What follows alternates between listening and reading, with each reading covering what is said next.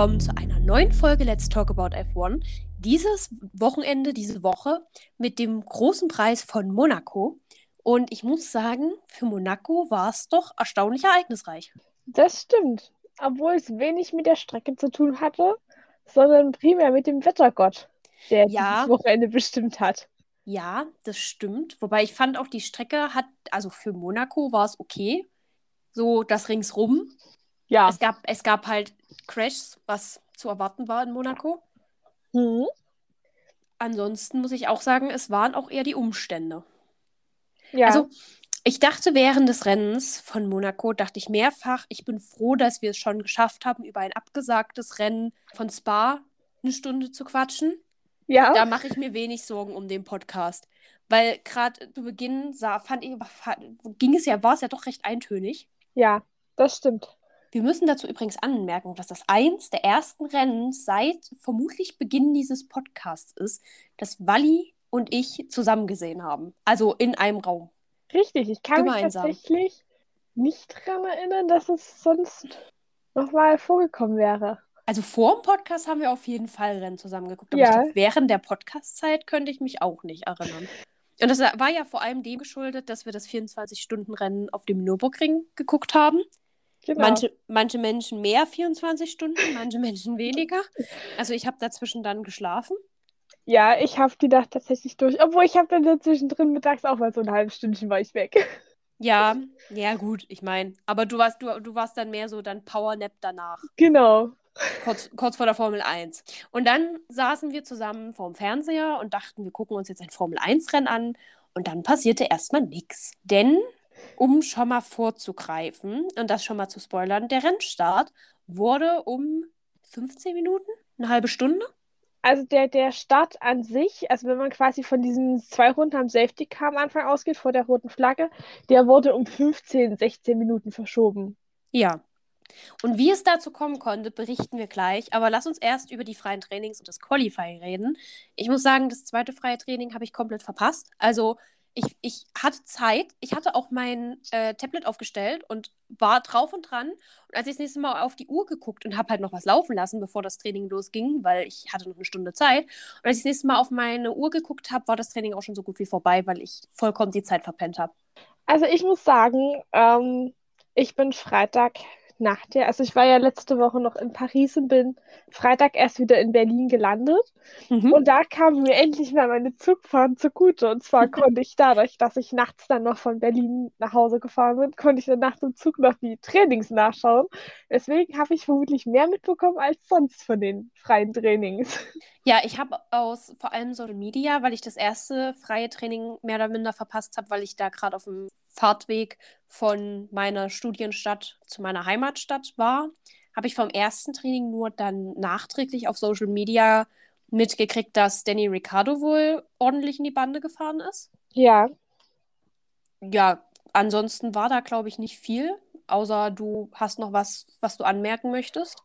nichts, was wirklich prägend im Gedächtnis hängen geblieben ist. Ja, ja, genau. Danny Rick Ich glaube, Mick hatte noch irgendeinen technischen Defekt. Das kann Aber- sein. Die Haas hatten generell dieses Wochenende so ein bisschen auf und ab. Dazu, dazu kommen wir auch später noch. Äh, Danny Rick werden wir vermutlich auch früher oder später nochmal drauf kommen im Verlauf dieses Wochenendes. Ja, Auch unter anderem durch verschiedene Gerüchte, die kursieren. Denn man merkt, finde ich deutlich, dass es jetzt langsam in Richtung der Silly Season geht. Denn ich, also es kommt jede Woche irgendein neues Gerücht von einem Wechsel Ja. oder einem, einem Durchtausch oder der geht dahin, der geht dorthin. Werden wir bestimmt im Anschluss nach dem, nach dem Rennen nochmal drüber reden. Genau, dann hatten wir das zweite freie Training. Das verlief, soweit ich es jetzt nach Erinnerung, also ich habe es ja nicht gesehen, aber ich habe jetzt auch nicht mitgekriegt, dass da irgendwas groß passiert wäre. nichts, was mir jetzt einfallen würde. Und dann gab es noch das dritte freie Training, aber ich glaube, da war auch nicht wirklich was los. Mhm. Es ist halt typisch Monaco, ne? Also entweder sie krachen alle hintereinander, also und du hast einen riesen Stau, oder es passiert halt gar nichts und alle fahren halt hintereinander her. Richtig, richtig. Und ich finde, da hatten wir beim Rennen tatsächlich einmal so ein gutes Mittelding. Ja, fand ich auch auf jeden Fall. Wobei ich immer noch der Überzeugung bin, Monaco könnte einige Kurven kürzer sein. Ähm, nicht mal Äh, einige Kurven, einige Runden. Runden. Runden, Ja. ich meine Runden. Es könnte einige Runden kürzer sein. Ja, das also stimmt. dieses Jahr hatten wir, glaube ich, 77 Runden und das waren mir ungefähr 17 Runden zu viel. Ja. Ich meine, am Ende sind wir jetzt irgendwas knapp über die 60 gefahren. Ja. Ich finde, 10 weniger, 50 hätten es auch vollkommen getan. Ja, auf jeden Fall. Also Monaco ist wirklich so ein Rennen, das lässt sich so die Zeit, die sie brauchen, um, um die Strecke zu kommen, spüren. Hm. Und ich muss auch, glaube ich, später nochmal über die, die Monaco-Regie schimpfen, weil es war, also ich fand, es war schon exorbitant furchtbar diese Woche, Das stimmt. was die Fernsehregie angeht. Aber lass uns erstmal fix zum Qualifying kommen. Das Qualifying war im Großen und Ganzen auch relativ unspektakulär, bis auf so ein paar Momente, wie das Sebastian Vettel in Q3 gekommen ist. Ja. Und das, nachdem es Gerüchte gibt, dass man ihn nicht mehr unbedingt gerne bei Aston Martin verlängern möchte. Das stimmt. Und ich weiß nicht, ob du gesehen hast, was ich dir geschickt habe, aber es gibt Mhm. wohl jetzt auch die ersten Gerüchte, dass ähm, Vettel Angebote für die e Formel E bekommen hat. Kann ich mir gut vor. Ich glaube, ganz ehrlich, jede Rennklasse würde sich die Hände reiben, einen Ja. Sebastian Vettel bei sich unter Vertrag zu nehmen, besonders die kleineren. Also ich glaube, irgendwo in einem DTM-Interview haben sie auch aus Spaß mal gesagt, ja, wenn Sebastian Vettel Interesse hätte, kann er gerne in die DTM kommen. Also Ja, also sagen, Vettel war ja sonst nicht so der große Formel E-Verfechter, hat ja auch viel darüber geschimpft. Aber muss sagen, mittlerweile mit seinem Umweltarrangement, was er so hat und wie er Mhm. auftritt, würde das eigentlich was sein, was super in seine Agenda passt. ich meine vor allem, ich, natürlich schimpft er halt vermutlich auch viel drüber, weil die Formel E sich, glaube ich, manchmal sauberer präsentiert, als sie ist. Aber ich sag mal, gerade da wäre ja vielleicht ein Sebastian Vettel gar nicht so falsch, um eben darauf Ja. hinzuweisen, was noch nicht so ist. Und ich habe bei der Formel E schon das Gefühl, dass sie sich von Jahr zu Jahr sehr bemühen, Das stimmt. Ja. sauberer zu werden. Und ich Also glaube, auch mit der Änderung des Qualifying-Systems und so tun sie ja schon echt viel in die richtige Richtung. Und ich glaube halt tatsächlich, dass so ein Sebastian Vettel da gar nicht so schlecht wäre. Einfach um halt die einfach noch auf Dinge zu stoßen, die vielleicht noch nicht so gut sind, wie sie sein könnten. Und eben aus dieser Rennklasse vielleicht das zu machen, was sie selber an sich als Anspruch stellt. Ja, Also, das fände ich natürlich irgendwie super. Also, das würde mir sehr gut gefallen, muss ich tatsächlich sagen. Und ja, ich sehe Vettel, oder ich fände es, glaube ich, sehr schade, ihn aus der Formel 1 rausgehen zu sehen. Aber ich meine, dadurch, dass die Formel E für mich so eine Rennklasse ist, die ich ja doch sehr aktiv verfolge, wäre, glaube ich, das der am leichtesten zu verkraftende Fall. ja, denke ich auch. Und ich denke, es wäre auch eins, was ihm jetzt nicht so extrem schaden würde. Nee, aber es kommt natürlich drauf an. Ich denke, wenn er nochmal ein Vertragsangebot mit Aston Martin kriegt, würde er auch wieder, oder bleibt er bei Aston Martin erstmal. Wenn nicht, äh, naja, gut, dann ist halt die Frage, wo soll ein Sebastian Vettel sonst groß hin? Ja, das Also- stimmt. Das ist dasselbe Problem wie bei Danny Ricciardo, auf den wir nachher vielleicht auch nochmal kommen. Ja, Wenn er geht, wo will er hin? Also alles, was es noch als Option gibt, wäre tendenziell eher ähm, schlechter als besser. Ja, oder was Und- wir auch schon, was wir auch mit Pierre Gasly jetzt schon mehrfach hatten. Ja. Mit, wenn er, wenn er Alpha Tauri verlassen würde, dann auch da wäre die Frage, wenn er, äh, wo will er hin? Aber lass uns mal noch über den anderen spektakulären Vorfall im Qualifying reden. Und ich fand, das war, ich fand es eine sehr witzige Szene, denn du hast gesehen äh, in Q3, wie der führende Charles Leclerc, oder der, der zumindest vorne fuhr, in den Tunnel einbog und dann sahst du noch aus dem Augenwinkel, wie plötzlich der Hintern eines Red Bulls ins Bild rutschte. Und genau dann gab es einen Kamerawechsel. Ja. Er war so, so gut wie schlecht. Ja, also war der ungünstigste Kamera oder einer der ungünstigsten Kamerawechsel dieses, dieses Wochenendes, muss ich tatsächlich Ja. sagen. Aber es, es, es, es war auch beim ersten Mal gucken sehr, sehr witzig.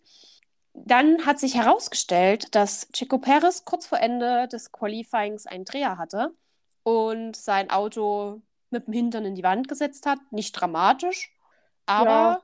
Carlos Sainz ist dann auch noch mal bei Checo ran ge ge gestoßen durchs Abbremsen. Es sah alles schlimmer und dramatischer aus, als es war, was ab Monaco, finde ich, so an sich hat. Was, ich wollte gerade sagen, was wir eigentlich zum Thema von Monaco machen könnten diese Woche. Ja, weil es ist halt immer direkt Wand da. Und selbst wenn du nur eine leichte Berührung hast, sieht es halt immer aus, vor allem wenn du nicht den Einschlag an sich siehst, sondern nur das Endresultat, sieht es halt immer aus, als wäre einer voll in die Wand eingeschlagen, obwohl es nicht mehr immer zwingend so ist. Ja, na auf jeden Fall, Checo Perez hat halt, wie gesagt, sein Heck verloren, hat damit das Qualifying ein bisschen vorzeitig beendet. Äh, das, was natürlich sehr zum Nachteil seines Teamkameraden war, der scheinbar damit ein ongoing Theme hat. Also es ist genau das gleiche ist ja letztes Jahr passiert, nur dass sich da Charles Leclerc in die Wand gesetzt hat. Hm. Kurz vor Ende des Qualifyings, während Max nochmal eine schnelle Runde raushauen wollte. Dem ist dann auch dementsprechend, ich glaube, er ist auf Platz 4 gestartet. Das kann gut sein. Ihm ist halt, wie gesagt, damit auch ein schlechter, also jetzt spekulativ und aus seiner Sicht vermutlich schlechterer Platz übrig geblieben, als er geplant hatte. Ja, Max Verstappen ist auf Position 4 gestartet. Na, meine Erinnerung trügt mich nicht. Aber für die Ferrari war es gar nicht so schlecht. Charles Leclerc Ja. hat sich damit die Pole gesichert. Ja, und ähm, ich möchte schon mal vorweggreifen, hat auch äh, zumindest zu Teilen seinen Monaco-Fluch gebrochen dieses Wochenende. Wobei, ich möchte sagen, wir müssen mit dem Bruch des Monaco-Flures immer noch warten, bis er nächstes Jahr gefahren ist, weil er hatte eine Kollision in Monaco. Und Ja, ich, ich- bin der Überzeugung, die Schicksalsgötter haben das als Kollision für dieses Jahr gewertet und gesagt, okay, na dann kommst du eben beim Hauptrennen dann durch. Vielleicht sollten wir ihn einfach immer einen historischen Niki Lauda Ferrari vorher zu Schrott fahren lassen glaub- und dann wird das. Ich glaube, der historische Automobilclub von Monaco findet diese Idee gerade ganz scheiße. Mö möchte ich jetzt nur spekulieren. Ich glaube, das finden die keine gute Idee. Oder man lässt ihn Testfahrten machen in Monaco oder so. Das, das allerdings klingt natürlich schon wieder nach einer besseren Idee.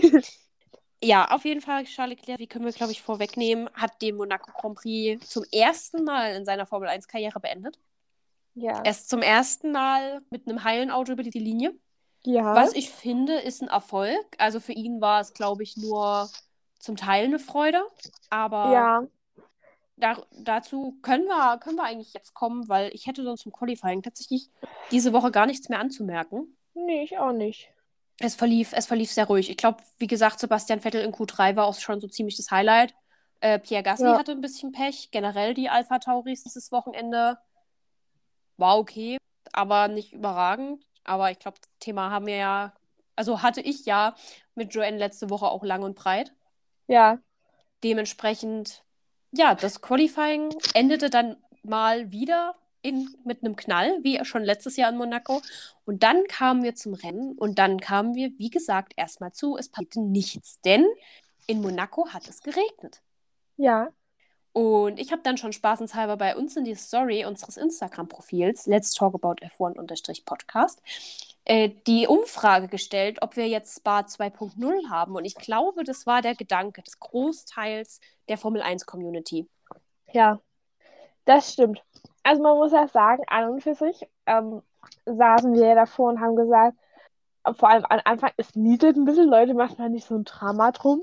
Ja. Weil man muss sagen, 15 Uhr, als das Rennen eigentlich starten sollte, war es halt wirklich nur so ein Niesel. Es war wirklich ein Isel. Also da war es halt wirklich unter den Autos noch trocken. Das heißt, Also es regnet hier noch nicht so lange und im Nachhinein hat ja auch zum Beispiel Mario Isola gesagt, naja, die hätten 15 Uhr starten können. Ja, Ähm, aber ich glaube, ich glaube, Ralf Schumacher hat später im Verlauf dieses ganzen, ähm, dieser ganzen Rennunterbrechung, dieser Rennpause auch gesagt, ja, man kann doch erstmal anfangen, unterbrechen kann man ja dann immer noch. genau. Und ich glaube, so wäre der Start, also so hätte man den Start auch einfach anfangen können und man hätte dann, als es, als der Regen dann zugenommen hat, hätte man immer noch sagen können, wir unterbrechen das Rennen jetzt erstmal für eine halbe Stunde, warten, bis es sich ausgeregnet hat, bis die Strecke ein bisschen runtergetrocknet ist und fahren dann weiter. Ja. Ich kann auf jeden Fall verstehen, dass man natürlich auf Nummer sicher gehen wollte. Weil Monaco ist ja sowieso schon eine Strecke, wo du sehr schnell in der Wand bist. Und Ja. ich glaube, man möchte dann auch nicht unbedingt provozieren, dass die Strecke dann nochmal extra rutsch rutschig ist. Andererseits denke ich mir, ja, man, also das Rennen hätte man da starten können. Und dann haben sie auch zum Teil sehr lange gewartet. Ja, Also danach, der Regen hörte schon wieder auf, es kam die Sonne raus und die Autos standen und standen und standen. Man hat sich gefragt, worauf sie warten, ob sie jetzt auf den nächsten Regenschauer warten oder ja, das stimmt. Das habe ich, also haben uns ja beide gefragt. Und ich saß halt, also, also zwischendrin hast du wirklich gesehen, da hat es geschüttet und da konntest du nicht fahren. Das war Ja. zu riskant und da verstehe ich das auch. Ähm, aber ich finde, erstens hätte man davor das Rennen schon starten können und dann äh, hättest du auch viel eher wieder fahren können. Ja, genau. Ich glaube wirklich halt, sie haben nochmal auf irgendeinen Regenschauer gewartet. Das bin ich mittlerweile der festen Überzeugung. Weil Ja. weil anders kannst du das nicht erklären, warum sie so lange da noch standen. Es hatte ja auch keine mal eine offizielle Erklärung gegeben, warum Ja. sie noch. Also selbst die Fahrer haben ja dann gefragt, was los ist, weil die ja auch gesehen haben, ja, es ist an sich, ne? Und man muss ja sagen, wenn die Formel 1-Autos dann einmal wieder fahren, trocknet diese Strecke dann ja auch relativ schnell wieder runter. Ja. Zumindest auf der Ideallinie. Also, ich meine, die Reifen auf der, auf der Straße werden so warm. Klar, die ersten Einzelnen musst du aufpassen, aber dann wird es auch irgendwann wieder besser. Und ich meine, eine rutschige Strecke sollte jetzt nicht so ein riesen Herausforderungsding sein. Also nicht so sehr, dass man das Rennen dann nochmal um 10, 15 Minuten verschiebt. Ja. Hätte, hätte dir jemand, glaube ich, als Zuschauer gesagt, so, ja, da und da steht noch Wasser auf der Strecke, wäre das, glaube ich, was anderes gewesen. Aber du hast ja keine Infos bekommen. Ja, richtig. Und du hattest ja auch, also selbst im Spa hattest du ja die Info von wegen, naja, in 10 Minuten, Viertelstunde kommen neue Informationen, kommen neue Updates, aber die Mhm. hattest du ja gar nichts. Also auch Ja. nicht von wegen, wir gucken mal 10 Minuten, äußern uns dann. Ja, du hast Also einfach nicht- irgendwann nur die 10 Minutes Warning, äh, 10 Minutes Warning bekommen, dass sich die Fahrer jetzt fertig machen müssen. Und dann wusstest du, es geht weiter. Aber als Zuschauer haben sie dir irgendwie nicht sehr viel, aber ich glaube auch den Teams haben sie da nicht viel kommuniziert. Was ich auch ein bisschen, naja, also dann lieber wie bei Spa zu sagen, okay, wir warten jetzt 10 Minuten, gucken dann, wie es aussieht, als dann zu sagen, so, ja, nee, wir lassen euch jetzt einfach erstmal mückeln. Man hat ja dann auch die Fahrer schon durch die Boxengasse sprinten sehen, als es dann hieß, es geht jetzt doch los Ja. ja, war, war, ein sehr, war ein sehr hoppeliger Start des Monaco Grand Prix. Und dann fand ich es auch sehr, sehr schade, dass wir im fliegenden Start gestartet sind. Hab's aber noch verstanden, weil die Strecke ja komplett nass war. Fand's dann aber noch umso mehr schade, dass als es dann einen Restart später im Verlauf des Rennens gab, man sich nicht entschieden hat, das zu einem stehenden Start zu machen. Ja. Weil ich dachte, ich, ich kam mir ein bisschen beraubt vor, weil gerade durch den Restart, ich dachte, es, es wäre jetzt kein Problem. Ja. Also, Vor allen Dingen nach der roten Flagge, die Mick ausgelöst hat, wozu wir später noch kommen, Mhm. hättest du halt so problemlos einen stehenden Start machen können. Ja, und du wärst als Zuschauer auf deine Kosten gekommen in Monaco einen stehenden Start. Und das wäre halt, ich finde halt immer, fliegende Starts sind halt natürlich für den, der vorne dran fährt, ein bisschen, ein bisschen leichter, Ja. weil du als vorderer Fahrer natürlich die Geschwindigkeit vorgeben kannst, bis du zum, bis du zur ähm, Ziel, Start-Zieleinfahrt kommst, solange Ja. du nicht vorher beschleunigst. Das stimmt, ja. So, damit hast du halt einen unfassbaren Taktikbonus in der Hand, was ich halt, was du halt bei einem stehenden Start so nicht hast. Also entweder du kommst gut weg oder du kommst nicht gut weg. Und wenn du nicht gut wegkommst, hast du Pech gehabt. Und ich glaube, das hätte dem Ganzen auch noch mal ein bisschen äh, Würze gegeben. Und vor allem in einer Strecke wie Monaco, wo du sowieso schwer überholen kannst, hätte das natürlich das Fahrerfeld auch noch ein bisschen mehr aufgemischt. Ja. Dementsprechend, ich fand es dann sehr schade, dass ich, wir überhaupt keinen richtigen stehenden Start hatten. Ja. Dafür hatten wir aber, wie du bereits erwähnt hattest, ähm, eine rote Flagge. Also eigentlich ja sogar zwei. Mhm. Eine Wetter, eine fahrerbedingt. Ich, ich habe jetzt, ich hab jetzt die genommen, die spannend war. Ja, und zwar ist Mick Schumacher, ich würde sagen, ungefähr nach Hälfte des Rennens, Mhm. ähm, hat er das Heck verloren durch, also ich weiß nicht, ob du mittlerweile was gehört hast, aber Nee. zu dem Zeitpunkt noch nicht wirklich auf ersichtlichen Gründen, ob es da ein technisches Defekt gab, ob irgendwas am Auto kaputt war. Auf jeden Fall ist er ähm, doch recht heftig in die Wand eingeschlagen und hat quasi einmal seinen Motor dabei verloren. Und zwar in dem Sinne, dass quasi hinten das komplette Auto einfach weggebrochen ist. Du hast dann Und auch so schön gesehen, wie der Hintern des Autos von den Marshalls beiseite geschoben wurde. richtig. Ähm, genau. Und da haben sie erst das Safety Car rausgeschickt, aber dadurch, dass die, ähm, dass die Safety Barriers dort so zerstört waren, dass sie gesagt haben, wir müssen die komplett neu aufbauen, ähm, ja, gab es dann dort eine rote Flagge und nochmal eine Rennunterbrechung, aber die ging, glaube ich, ja auch nur 10 Minuten, Viertelstunde, irgend sowas. Ja, also wir haben von Mick nur die Aussage, äh, das ist jetzt ungefähr 23 Stunden her, also nach dem Rennen, unfortunately, I went a bit too wide, probably about 10 centimeters at the end, and that's enough to lose all grip that you thought you had, and the results is what happened. Ja, Also er ist scheinbar von der Ideallinie abgekommen ähm, und hat dann sein Heck verloren. Und was ich gerade ganz interessant finde, also für Haas war generell ein schlechtes Wochenende, weil Magnussen ist ja auch ausgeschieden, relativ zu Anfang sogar des Rennens. Und Ja. du, du hast nichts davon mitbekommen, außer dass er Ja. plötzlich ähm, als out oder als ausgeschieden äh, geführt wurde. Und dazu hat äh, Günther Steiner geäußert, ähm, he had an issue with a water leak on his ERS-System. Und das war wohl das Problem, weswegen Magnussen rausgenommen wurde. Also es gab ein, eine undichte Stelle im ERS-System. Ich weiß jetzt Ja. nicht genau, ob du weißt, was das ERS-System ist. Nö. Gut, dann äh, google ich das über die Folge mal, mal schauen, ob ich es verstehe. Wenn ja, erkläre ich es dir. Wenn machen wir erstmal weiter im Programm. Aber ja, da können wir vielleicht auch gleich mal ganz kurz anschneiden, wie furchtbar ich die Regie in Monaco fand. Es war doch eine Katastrophe, oder? Es war, also ich fand es ganz furchtbar. Ja, ich auch. Man muss dazu Ah. sagen, als Erklärung, Mhm. ähm, in Monaco ist es ja so, da, also bei einem normalen Formel-1-Rennen hast du eine Weltregie, die sitzt, glaube ich, irgendwo in Amerika, Mhm. ähm, von der FOM, die quasi den Wordfeed macht und quasi bestimmt und dann laufen überall auf allen Bildschirmen weltweit dasselbe zur selben Zeit. Und in Monaco ist es aber so, dass Monaco in der Formel 1 ja sowieso schon so einen Sonderstatus hat. Also das sind Sponsoren, die quasi nicht den Grand Prix finanzieren, sondern das Land und so. Und da ist es zum Beispiel auch so, dass äh, in Monaco die Fernsehbilder nicht von der, von dem Mediacenter der FOM übertragen wird, sondern dass quasi die Fernsehsender vor Ort machen. Also es ist wie bei uns, äh, wenn das erste sagen würde, äh, wir fahren am Nürburgring und das erste macht die Videoregie. Mhm.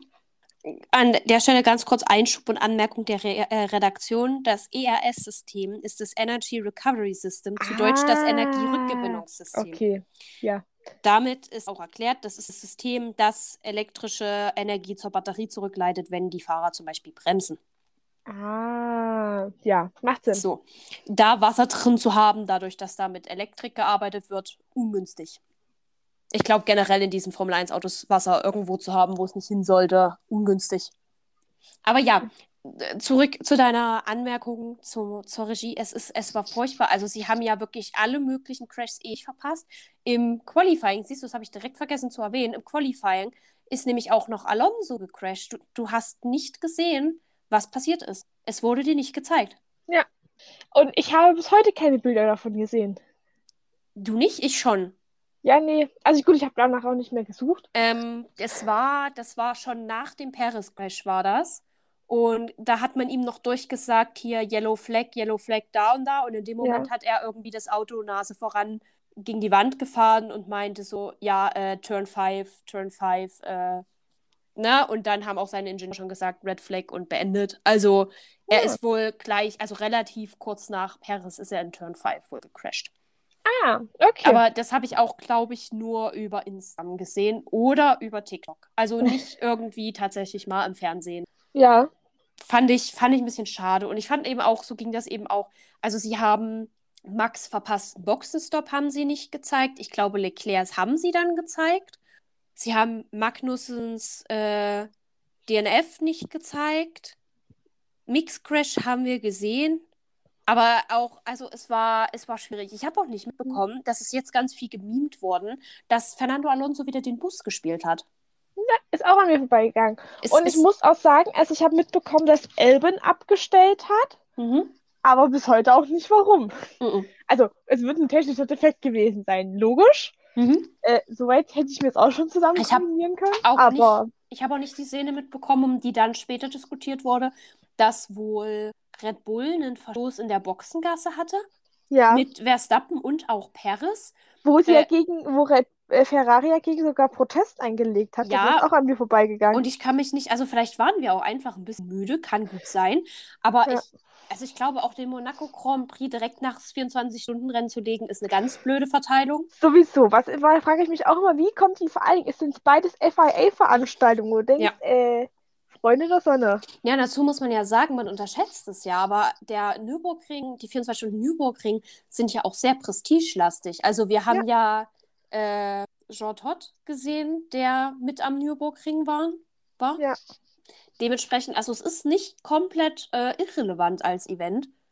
Ja, wenn du überlegst, das sind Du ja auch ja die auf- ganzen großen Fahrer die halt gerade nicht Formel 1 fahren, Ja, sind ja. ja dort. Du hast die DTM-Fahrer, da ist eigentlich gefühlt von jedem Team irgendwer mit dabei. Generell von den DTM-Teams hast du ja, fährt ja gefühlt jedes äh, Team ein Auto dort an den Start.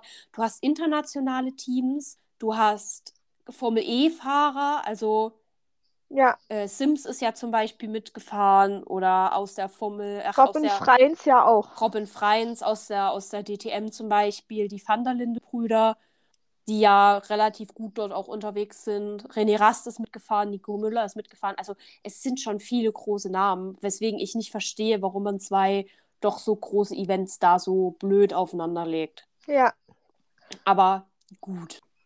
Zurück äh, zur Regie. Es war gut. Also nee, ganz Ich- und gar nicht. das haben ja aber auch viele, viele Kommentatoren, also die Kommentatoren haben es gesagt, viele Leute, die interviewt wurden, haben es gesagt, dass da sich schon seit Jahren beschwert wird. Und ich verstehe, ich bin auch immer noch der Überzeugung, dass dieser ganze Monaco-Deal noch von Bernie Eccleston ausgehandelt wurde, Bestimmt. weil das klingt wie so eine richtige Bernie Eccleston-Kiste. So, der hat denen Ja. das irgendwann mal verkauft, so nach dem Motto, ihr dürft den Vertrag so für immer behalten.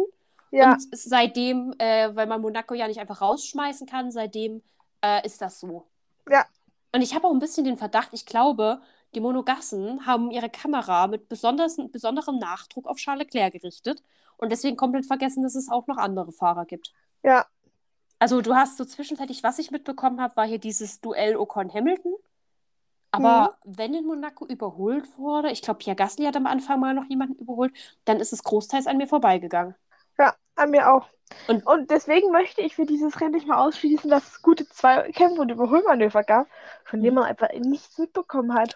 Ich glaube nämlich auch. Wie gesagt, an mir ist auch komplett vorbeigegangen, dass Fernando Alonso wohl das halbe Feld hinter sich halten hat. Ja. Was ein typischer Fernando Alonso ist.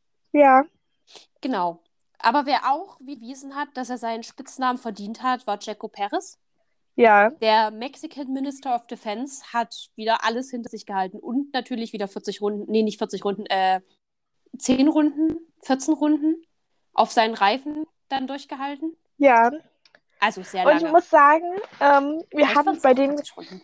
Rennen ja so, dass das, dass die Zeitregel zum Greifen kam. Es ist ja so, wenn du quasi, du musst innerhalb von drei Stunden alles abgefrühstückt haben.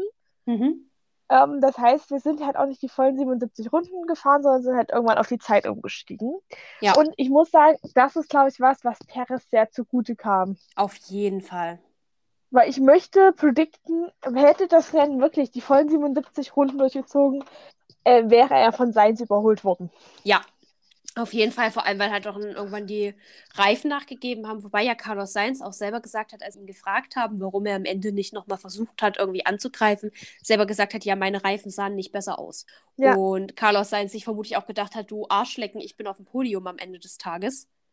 Ich stehe nicht auf der Eins, aber ich hole Punkte und stehe auf der Zwei. Und bei Carlos Sainz, der dieses Jahr ja mit seiner Pechsträhne gut vorlegt, ist es vermutlich vielleicht auch gar nicht so schlecht, dann zu, zu wissen, so lieber, lieber Podium als null Punkte und kaputtes Auto. Ja. Ja, wer ein bisschen enttäuscht war, war Charles Leclerc. Was Was? ich verstehen kann, wenn man betrachtet, dass es wieder am eigenen Team lag, dass es nicht geklappt hat. Richtig. Also bei Ferrari gab es einen großen Kommunikationsfehler. Und zwar hat Leclerc seinen Boxenstopp kurz vor Mick Crash gemacht. Mhm. Und ähm, man hat ihm erst gesagt, hier Box, Box. Und quasi schon als er in der Boxeneinfahrt war, hieß es, äh, naja, hier, nee, bleib mal draußen. Wo Ja. Leclerc halt auch das, äh, Leute, sorry, it's too late. Viel zu spät, viel zu spät. Ja, und somit hat er somit war die Box nicht richtig vorbereitet und es hat sich alles viel länger gezogen. Ja. Und dadurch hat er halt einfach unfassbar viel Zeit verloren und somit äh, die Chance auf einen Podiumsplatz wurde ihm genommen. Ja, davon hat dann Max Verstappen profitiert, der damit auf drei gerutscht ist. Generell muss ich sagen, Max Verstappen dieses Wochenende für seine Verhältnisse sehr schwach. Ja, Also auch die freien Trainings, wenn du dir jetzt anguckst, er ist nie besser als vier gewesen. Also er war, glaube ich, konstant auf der vier, aber er ist auch an die Top 3 nie rangekommen. Also alle freien Trainings gingen eigentlich immer mit Sainz, Perez und Leclerc in, in verschiedenen Varianten, verschiedenen Kombinationen zu Ende. Das war äh, dementsprechend nicht, nicht sein Wochenende, muss ich jetzt auch so sagen. Und Ja. er hat dann wirklich sehr davon profitiert, dass Charles sein Rennen nicht also dass Charles eben von seinen Strategen leider das Rennen verhu verhunzt bekommen hat. Ja. Äh, es gab dementsprechend auch so witzige Memes mit äh, Charles Leclerc und dem Michael Schumacher-Meme, das damals entstanden ist, als Michael, Sch also das ist nicht damals entstanden, aber dieses Bild stammt von einem Rennen, ich glaube, wo es eine Kollision gab und Michael Schumacher dann wutentbrannt in Richtung einer anderen Box gestürmt ist, um dem Fahrer ja, temperamentvoll seine Meinung zu geigen. Um nicht zu sagen, ich glaube, sie mussten damals auseinandergehalten werden. Ja, ich glaube, sie wurden von ihren Mechanikern dann zurückgehalten. Ja, also da wurde dann oftmals Charles Leclercs Foto, äh, äh, Kopf drauf gefotoshoppt. Aber ich glaube auch generell, Ferrari hatte eine Panikattacke, als es die rote Flagge gab oder äh, und Mick immer noch im Rennen war. Ach, Ja. Mick, sa Mick sage ich schon. Charles immer noch im Rennen war. Ich glaube, da waren sie schon so. Das haben wir Ja. nicht kalkuliert. Was machen wir jetzt? Das stimmt. Ähm, und ich glaube, äh, Leclerc saß zwischendurch noch da und dachte, als die rote Flagge kam, so, was, bin ich gecrashed? Ich habe gar nichts mitbekommen. Der war so richtig im Tunnel. Der war so wie, Ja. Der war wie ich gestern, als ich dann nach Hause gefahren bin, so völlig übermüdet Ja. auf der Autobahn, so absolut im Tunnel. Der stand, glaube ich, noch da und wusste gar nicht, was passiert. So nach dem Motto, so weit habe ich es noch nie geschafft. Ja. Hier, dass nicht ich da gecrashed bin? Das, das hätte mein Crash sein sollen. Hallo? Entschuldigung. Mick? Ja, ich meine aber am Ende des Tages, ich denke, Platz 4 ist keine schlechte Position. Er hat ja auch in der Weltmeisterschaft nichts verloren. Er hat auch nichts gewonnen, aber er hat auch nichts verloren. Naja, Verstappen konnte seinen Vorsprung ausbauen. Deswegen sage ich ja, er hat auch nichts gewonnen, aber er hat jetzt keine Position verloren. Er liegt immer Ja. noch auf zwei und es kommen noch genug Rennen, in denen Charles Leclerc glänzen kann. Ja. Besonders, wir wissen, Red Bull und Kon Konstanz sind ähm, zwei Dinge, die ich nur selten gut verstehen. Und wir haben ja noch ein Italienrennen. Oh ja, wir haben noch ein Italienrennen, was für Max Verstappen immer eine Einladung ist zu crashen Ja. oder sich ins Kiesbett zu setzen. Deswegen, ich würde sagen, für Charles Leclerc ist der Drops noch nicht gelu- gelutscht und er sollte, glaube ich, erstmal erstmal sich freuen, dass er, dass er endlich vielleicht eventuell seinen Monaco-Flug gebrochen hat und wenn er ihn nicht gebrochen hat, immerhin nicht zweimal im gleichen Jahr gecrashed ist. Das stimmt. Ansonsten war das Rennen auch tatsächlich sonst relativ. Norris war wieder sehr hoch. Das war sehr auffällig am Rennen. Ja. Äh, Im Vergleich dazu Ricciardo nicht so. Und er hatte die schnellste Runde, Norris. Norris hatte ich Auf jetzt Runde. sechs. Das, Auf Position 6 gelandet. 6? was Fünf? ich, 6? gucke ich nach, aber was ich auch wieder. Sechs. Auf Position 6. Gut, dann gucke ich es nicht nach. Was ich auch wieder sehr bezeichnend finde, tatsächlich. Ja, Also- ich auch. Wir haben uns ja schon mehrfach darüber unterhalten, dass die Ergebnisse von Lewis und Russell sehr für sich sprechen. Und auch dieses Wochenende wieder. Ja. Aber genau das Gleiche gilt auch halt für die McLaren-Jungs. Richtig. Also Danny Ricciardo ist auf Position 13 gelandet. Was halt echt schwierig ist. Und da finde ich es auch als McLaren schwierig zu rechtfertigen, warum man ihn im Team behält. Vor Ja. allem, also diese Saison ja, aber Perspektive stand für die Saison drauf. Fände ich, wenn er bei den Leistungen bleibt, schwierig zu rechtfertigen. Ja, also ich meine, Sebastian Vettel im Aston Martin ist auf 10, ist vor ihm gelandet. Richtig. Ich meine, gut, Sebastian Vettel hat auch einen gutes, gute, gute, guten Tag gehabt, glaube ich. Vielleicht liegt ihm auch einfach Monaco. Ja. Also gibt es ja auch diese Fahrer, die einfach in Monaco aufblühen. Gibt es selten, aber gibt es. Ja. Ich meine, Fernando Alonso, also so, man sieht schon, dass die Erfahrung, glaube ich, auch ein bisschen was gebracht hat, weil Fernando Alonso im Alpin auch auf sieben, der war auch dieses Wochenende nicht zu unterschätzen. Lewis Hamilton auf acht, auch jemand, der schon viel Monaco gefahren ist. Ja. Also vielleicht ist es hier wirklich ähm, schon auch so ein bisschen dieses, dieses, man muss es viel gefahren sein. Das schon. Allerdings ist, wir sind wir dann wieder an dem Punkt, wo ich sage, ähm, sowohl ein George Russell als auch ein Lando Norris und Lando Norris, der immer noch angeschlagen und erkältet ist, Mhm. also nicht bei 100% seiner Leistungen, du und sein Heuschnupfen trotzdem- wird er auch noch haben. Richtig, obwohl ihm da vielleicht der Regen ein bisschen zugute kam, Ja, das hat ein paar Pollen weggespült. richtig. Ähm, von daher sage ich aber, wenn Lando Norris, der im selben Auto sitzt, besser ist und das noch Ja. im kranken Zustand, schwierig. Ich muss Es sagen, Kein gutes Bild, das sich da abzeichnet. ich möchte auch wieder anmerken, wenn wir dabei sind, George Russell ist konstant bisher jedes Rennen dieser Saison in den Top 5 gelandet. Ja, Und hat schon wieder Lewis Hamilton geschlagen.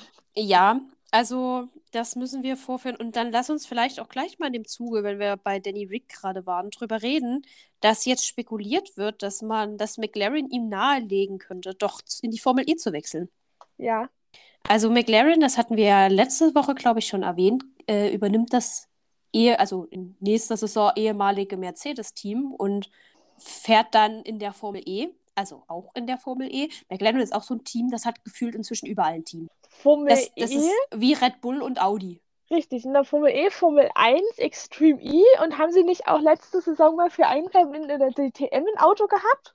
Äh, na, da ist der Hersteller, also es gibt ein Auto der Marke McLaren im DTM, das fährt aber nicht für ein Team. Noch nicht. Äh, noch nicht, aber auch da, da, da, da wären die halt auch perfekt, weil ich meine, das sind, das ist die Klasse, Weiß- die sie herstellen. Richtig. Ich weiß gar nicht, hat, hat die IndyCar McLaren? Ir irgendwo in Amerika gibt es ein McLaren-Team. Ja. Ich weiß aber gerade nicht, ob es die Indy ist, aber es könnte gut die Indy sein. Also es ist, ja, McLaren ist überall so ein bisschen vertreten, ähnlich wie Red Bull. Und jetzt kamen ja die Gerüchte auf, dass man Danny Ricciardo nahelegen könnte, sollte er nächstes Jahr keine Vertragsverlängerung bekommen, was ich finde, wonach es sehr aussieht, dass er dann doch in die Formel E wechseln könnte. Und ich muss dir tatsächlich sagen, einerseits ist bei ihm eben das Problem, wo soll er sonst hin? Also vielleicht ist das eine Chance, die er wahrnehmen sollte. Andererseits sehen wir es ja in der Formel E, dass die Formel E nicht leicht zu beherrschen ist. Ja. Also man muss sagen, ähm, wenn man es betrachtet, wenn McLaren wirklich sagt, wir wollen dich nicht behalten, wo ich gerade alles drauf hinlaufen sehe, hat äh, Danny Ricciardo die Chance, ein anderes Team zu gehen. Aber welche Teams haben denn freie Plätze und welche Teams wären denn eine Verbesserung? Weil ich glaube nicht, also ich glaube, das Einzige, was ich sehe, ist vielleicht in Williams, wo ein Cockpit frei wird. Mhm. Ähm, oder vielleicht ein Haas. Aber das sind jetzt auch nicht Teams, wo Danny Ricciardo sagen könnte, hiermit verbessere ich mich groß. Und dann Ja. ist halt die Frage, steigst du dann halt komplett aus?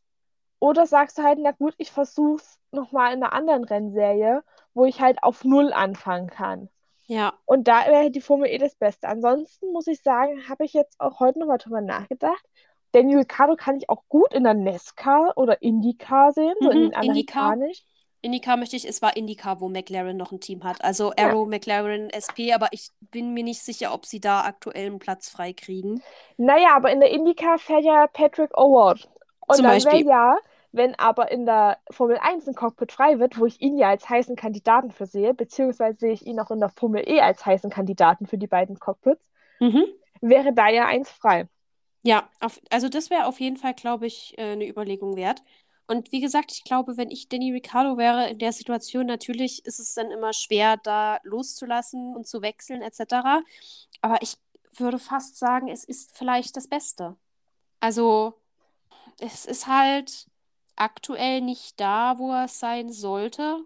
Und man, das, das Schlimme ist halt, man sieht, dass es anders geht. Man Ja. sieht es an Lando, dass es nicht nur am Auto liegt. Also du kannst es nicht so wie vielleicht zum Beispiel bei Sebastian Vettel in seinem letzten Ferrari-Jahr auch viel aufs Auto mitschieben. Es liegt halt wirklich hauptsächlich auch an ihm. Dementsprechend, ja, da ist das Überlegung wert. Vielleicht um das Rennen abzuschließen. Äh, Checo Perez hat seinen ersten Sieg der Saison. Und ich habe noch am Anfang oder wollte sagen, ich weiß gar nicht, ob ich es laut ausgesprochen habe oder ob es nur in meinem Kopf war. Ich wollte noch am Anfang zu dir sagen, als sie Checos Statistik eingeblendet haben, dass ich nach letzter Woche äh, sehr unzufrieden damit bin, dass bei Checo noch null Gewinne stehen. Und genau in der Woche hat er dann äh, den Sieg geholt. Ja, Ich fand es absolut verdient. Also, so sehr ich es Charles auch gewünscht hätte, und das hätte ich definitiv, muss ich aber sagen, äh, sie ist, äh, sie ist, er, er hat es sich sehr verdient. Du hast auf Ja. dem Podium gesehen, wie unfassbar emotional er dabei geworden ist. Also Ja. ihm standen während der Hymne die ganze Zeit die Tränen in den er hat Augen. geheult. Es war nicht mehr Er hat- Tränen in den Augen, er hat geheult. Er hat geheult und es war, es war einfach unfassbar süß und es hat mich Ja. so für ihn gefreut. Checo Perez ist wirklich so ein Fahrer, dem wünsche ich echt in seinem Leben absolut alles Gute und ich, du, ich habe das Gefühl, dem kann man nicht böse sein. Dem kann man das auch irgendwie gar nicht nicht gönnen. Auch wenn du vielleicht gewollt hättest, dass Charles Leclerc gewinnt, du kannst es ihm nicht nicht gönnen. Ja. Ja. Ich weiß jetzt nicht, ob die doppelte Verneinung so funktioniert hat, wie ich es wollte, aber ihr wisst, ihr wisst, worauf ich hinaus wollte. Wir ihr lieben wisst, alle Checo Perez. Wir alle lieben Checo Perez. Habe ich jetzt so festgelegt. Ja, ich muss sagen, also ich gönne ihm seinen ersten Sieg auch. Obwohl, das habe ich auch schon nach dem Rennen gesagt. Ich habe mich sehr, sehr für ihn gefreut. Aber er hätte für mich auch nächste Woche gewinnen können. Ja. Ja, auf jeden Fall. Mich hätte er auch schon letzte Woche gewinnen können. Also, Ja, oder das. Aber ich muss sagen, ich hätte, ich hätte es vermutlich, das klingt jetzt gemein, aber ich hätte es vermutlich äh, Leclerc doch noch so, so einen Schnuff mehr gegönnt. ja, das stimmt. Aber ich meine, Leclerc ist jung und der wird auch noch länger in der, in der Rennserie bleiben als Checo. Und ich sag mal so, wir gehen ja doch irgendwie alle jetzt davon aus, dass eventuell der Fluch gebrochen sein könnte. Wir hoffen es alle auf jeden Wir, Fall. wir, hoff, wir hoffen es alle sehr. Und dann nächstes Jahr. Nächstes Jahr auf jeden Fall wird dann sein Jahr. Hm. Dann lass uns mal zu dem Ganzen äh, kommen, was nachbesprochen werden muss. Und zwar, es gibt ja, also wir sind ja schon bei Umbesetzungsgerüchten gewesen. Da hatten wir ja jetzt gerade äh, Danny Rick eventuell zu, zu McLaren Formel E oder in die äh, Indy. Ja. Äh, dann müssen wir noch drüber reden, dass äh, gemunkelt wurde, dass sich Aston Martin Mick einkaufen könnte. Ja. Was ich also aktuell noch nicht, aber es wird eben gemunkelt, äh, dass es mit einem Audi-Einstieg dazu kommen könnte und Audi auf einen Fahrer bestehen könnte. Äh, Lawrence Stroll wohl nicht ganz so der Fan von Sebastian Vettel sein soll, unter anderem eben auch wegen Vettels Engagement, was natürlich jemanden wie Lawrence Stroll, der äh, einen Ölkonzern als Hauptsponsor mit reinholt und vermutlich dort auch irgendwo seine Aktien haben wird, ne, vermutlich Ja. nicht so gefällt. Wobei ich mir sage, es ist, glaube ich, das habe ich auch zu dir gesagt, ich finde, Sebastian Vettel ist so das Einzige an diesem Team, das das Team überhaupt sympathisch macht. Ja. Also, ich finde, Lance Stroll hat für mich persönlich kaum bis keine Ausstrahlung. Das stimmt. Also, für, das ist für mich keiner, mit dem du wirbst. Nee, es ist so ein bisschen so nichts sagen wie so ein Latifi. Ja, genau. Und da sehe ich aber halt das Problem. Äh, Im Moment können sie nur mit Sebastian Vettel werben. Und wenn sie jetzt, also ich denke mal nicht, dass, also Audi wird ja jetzt nicht nächstes Jahr einsteigen. Wenn sie da Sebastian Vettel nicht, nicht mehr im Team haben, also auch die ganze, auch ganz auf Social Media, das meiste, was ich sehe, ist Sebastian Vettel. Sebastian Vettel sammelt Müll, Sebastian Vettel hat eins seiner Engagements, Sebastian Vettel mit äh, hier Women Girls on Track oder Ja. diesen, diesen Frauenrennen, das er veranstaltet hat. Also ich sehe hauptsächlich Sebastian Vettel und ich finde sein Engagement ist eigentlich gar keine schlechte PR fürs. Also ich verstehe, also ich verstehe, dass man mit dem Sponsor vermutlich nicht so ein Fan ist und ich kann mir auch vorstellen, dass Vettel da auch nicht der größte Fan von diesem Sponsoring ist. Ja. Aber ich würde doch als Team gucken, dass ich jemanden, der mir zumindest marketingmäßig so gut tut, wenn meine Autos schon nichts leisten, dass mir doch zumindest Ja. jemanden halte, mit dem ich im Gespräch bleibe, äh, mit dem ich mich zeigen kann und mit dem ich werben kann.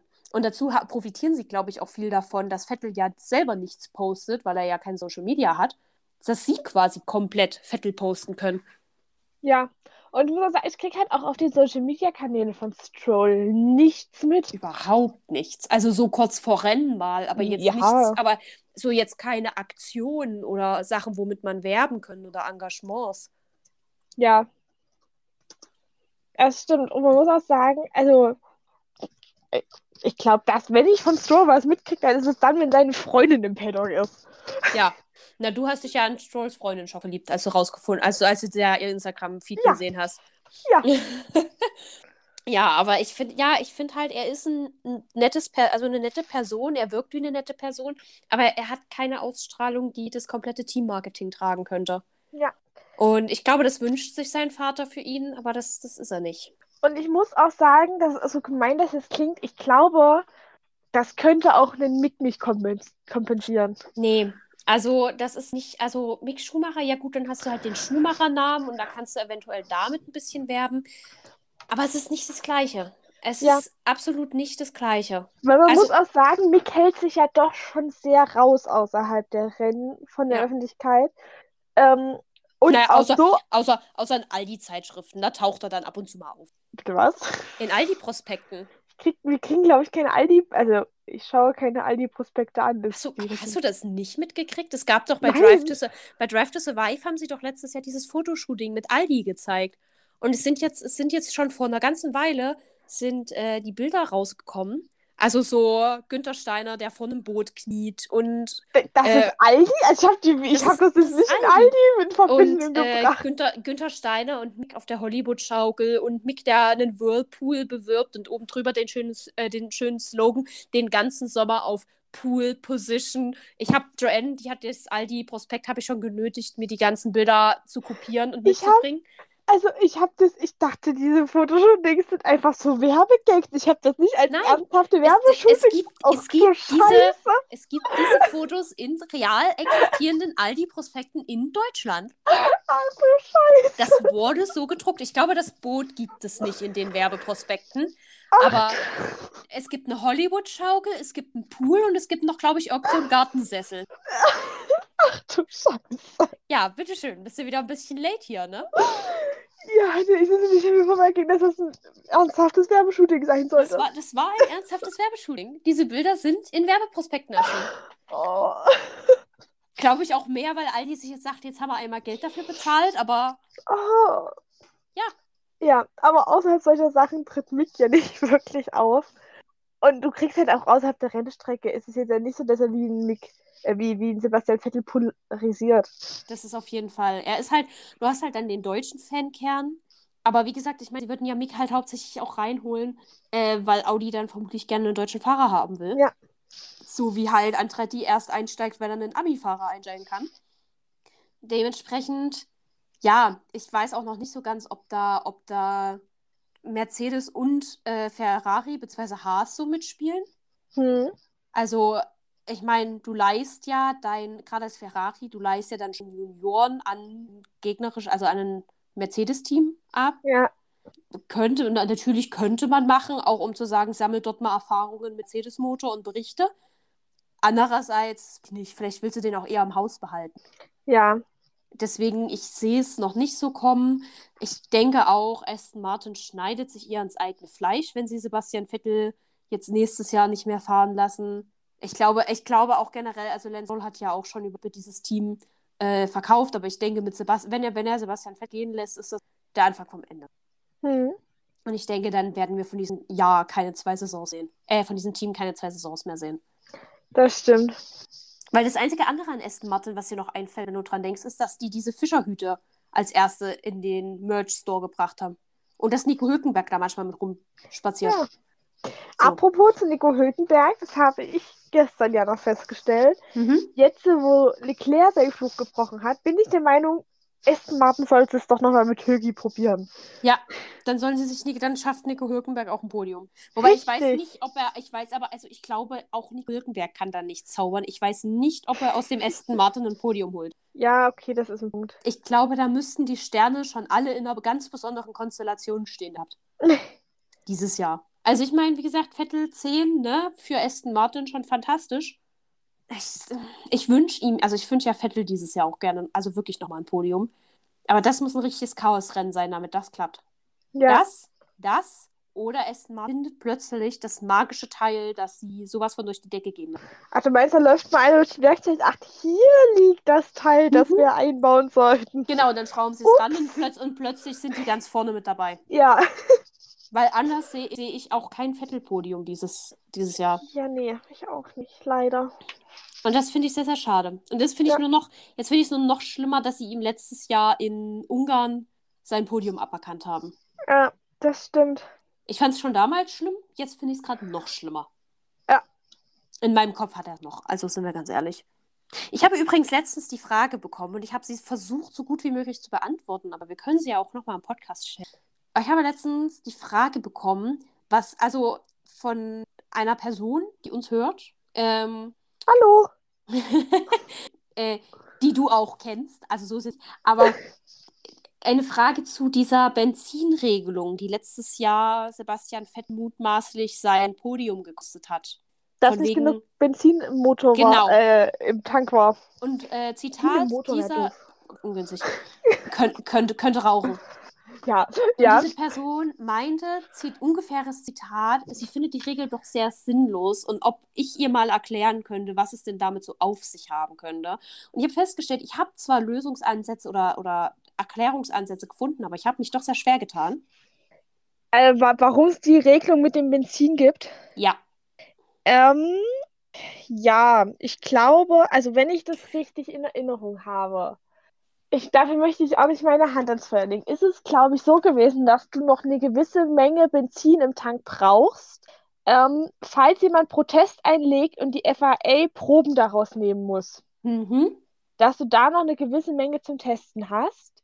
Punkto 1 und Punkto 2 war quasi der andere, ähm, der andere, die andere Grundlage dieser Regel, dass die FAA sagt, ähm, du brauchst noch eine gewisse Menge an Tank, um mögliche äh, Eventualitäten auszugleichen, damit du, damit sowas halt nicht passiert, dass du nicht halt mitten auf der Strecke stehen bleibst, weil sonst Ja, würden genau. alle mit weniger fahren und am Ende fahr, fahren 20 Autos über die Ziellinie und alle bleiben einen Meter dahinter stehen. Nicht mal das, aber ich habe äh, mit dem zweiten Punkt, auf den er an den ersten habe ich gar nicht gedacht, aber der natürlich auch Sinn. Äh, den zweiten Punkt habe ich auch argumentiert. Mein Gedanke war mehr, je weniger Benzin du im Tank hast, desto leichter ist dein Auto, vollgeschlossen, desto schneller ist dein Auto.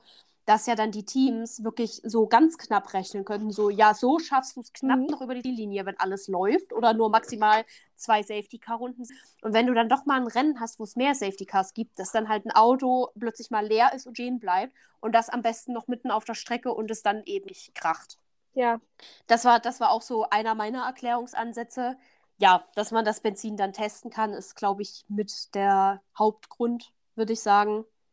Aber ich kann auch verstehen, warum die Regel sinnlos wirkt. also ich fand die eigentlich echt schlüssig. Ja, ich kann Ja. schon verstehen, warum die sinnlos wirkt. Nee, also, weil, wenn, überleg mal, es würden ja alle Teams so denken, naja, dann lasse ich halt die drei Liter weg und es würden alle hinter der Ziellinie stehen bleiben. Und dann würden sie jedes doch. Mal 20 Autos da wegschleppen. Also, für für mich macht die Regel schon Sinn. Ja, sie macht schon Sinn. Ja, ja, ich kann auch verstehen, warum man sie sinnlos findet. Ich habe die, ich hab die damals gar nicht hinterfragt. Für mich war das so logisch. Ja, siehst du? Schon wieder, schon wieder was Neues in Ja. diesem Podcast getan. Judy, ähm, Hier, warte. Äh, ich habe nochmal gegoogelt. Die offizielle ähm, Grund für diese Regel ähm, nach, äh, da wird bei jedem Rennen eine Benzinprobe durchführt. ah ja. Ja. Okay, dü, dü, dü. Genau. Hauptgrund Benzinprobe. Genau, wenn ich das richtig verstanden habe, dann müsste es das sein.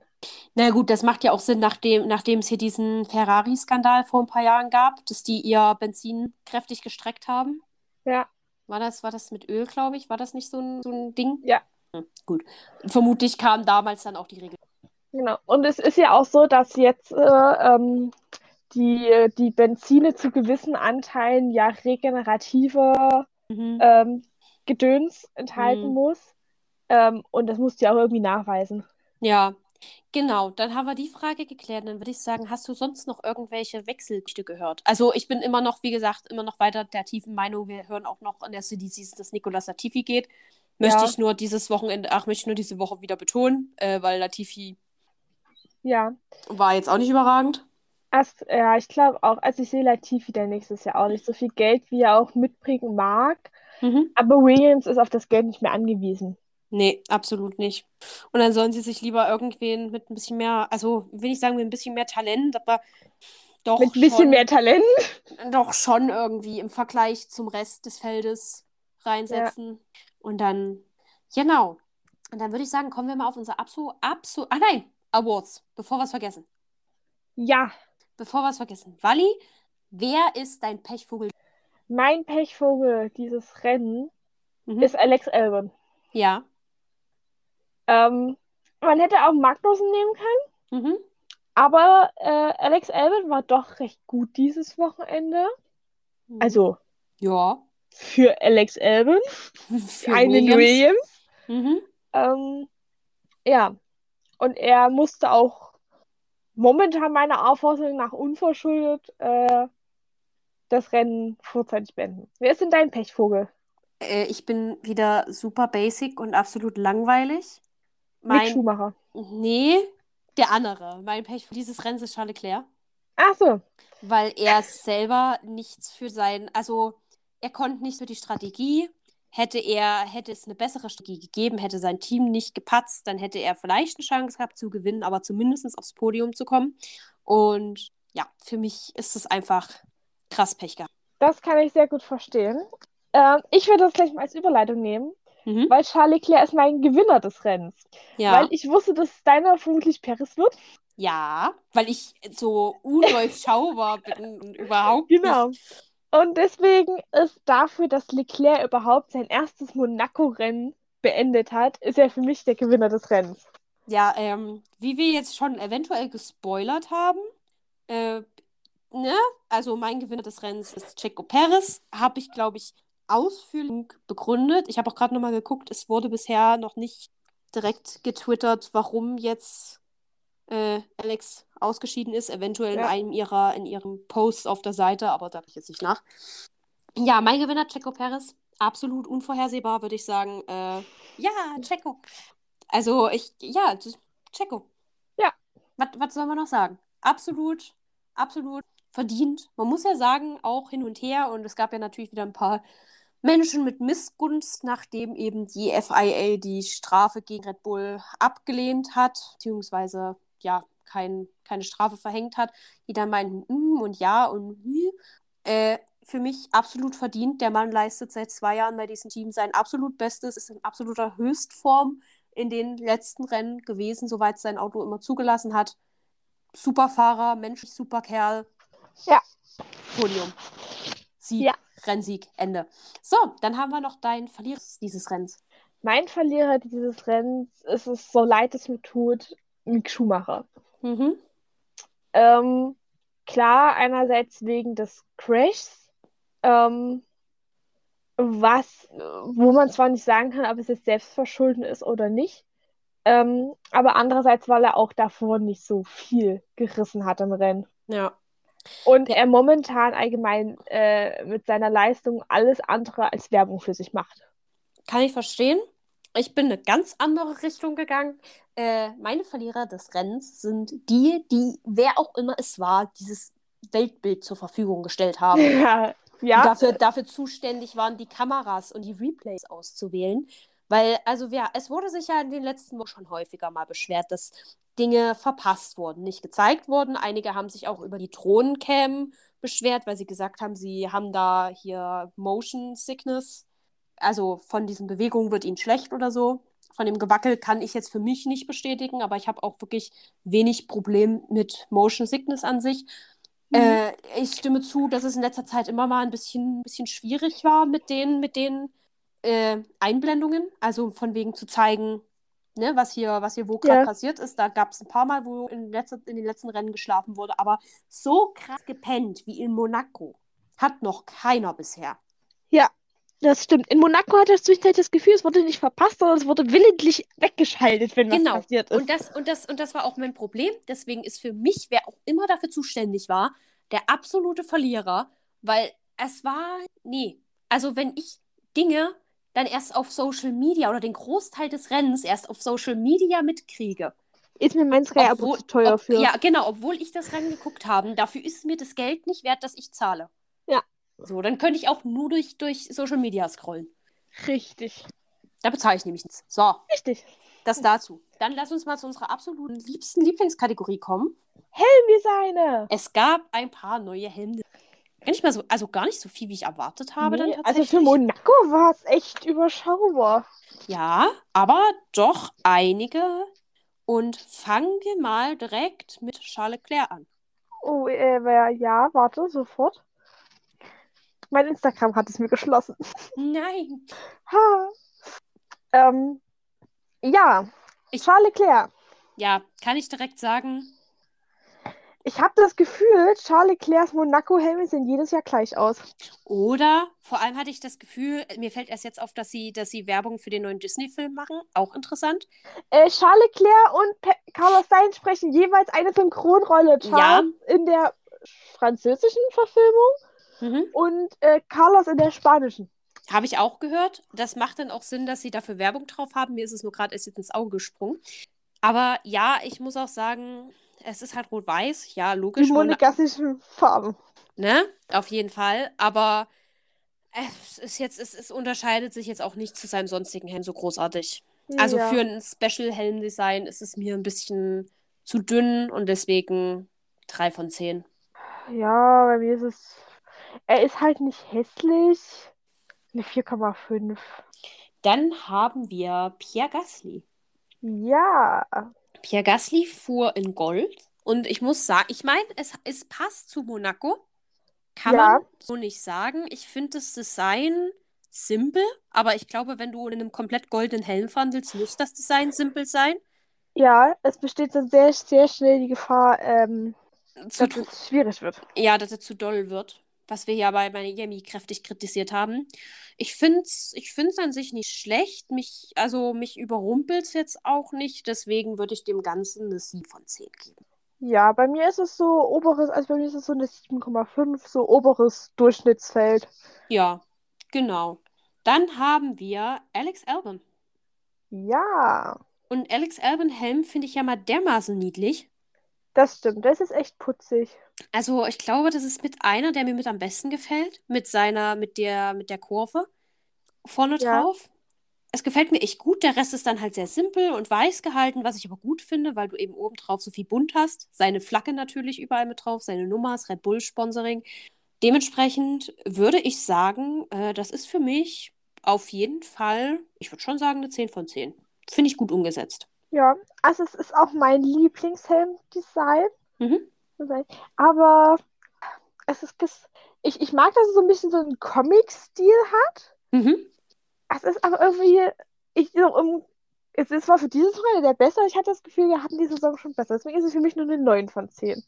Na gut, ich bewerte immer auf, auf das Wochenende. Also auf das Wochenende ist es eine 10 von 10. Mhm. Im gesamten Saison eine 9 von 10. Ja, würde ich, würd ich so zustimmen. Dann haben wir Lando Norris. Du, weißt du, ich bin, du weißt, ich bin ein krasser Nussjäger, ne? Ja, Und allein die komplette rechte Seite mit dem traditionellen McLaren-Logo, dem Kiwi dazu, ich fand's toll. Ich lieb's. Ich find's jetzt, ähm, es ist jetzt nicht komplett mein, ah, doch, es, es ist für mich auch auf eine 10. Ich mag das Bunte auf der rechten, ach, auf der, auf der linken Seite, was halt typisch Lando ist. hm.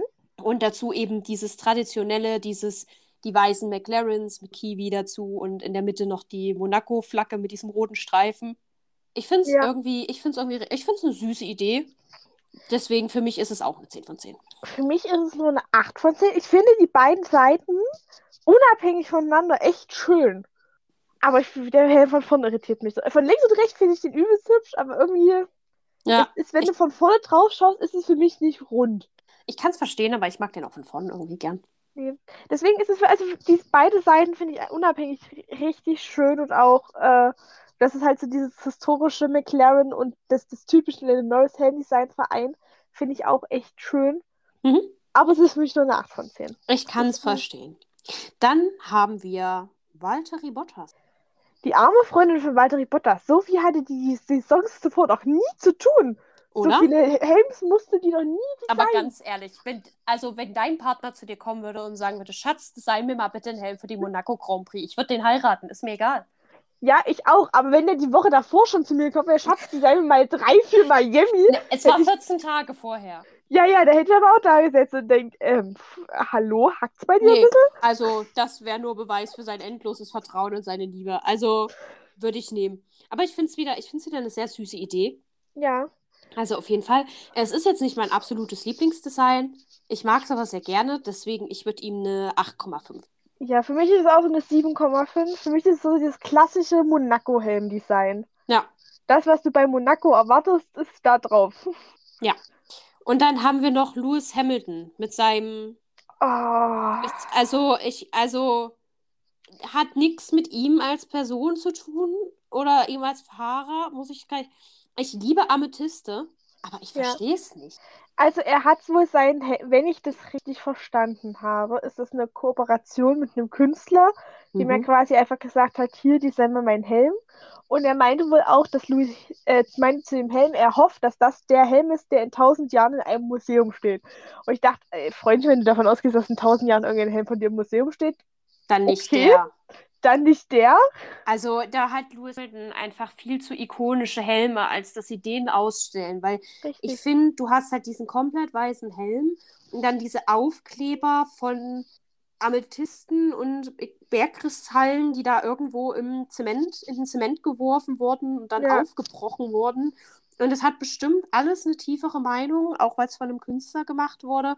Aber bei aller Liebe, also ich, ich finde es gut, weil Amethyst, lila, lila ist so ein bisschen Farbe, die mit ihm assoziiert wird.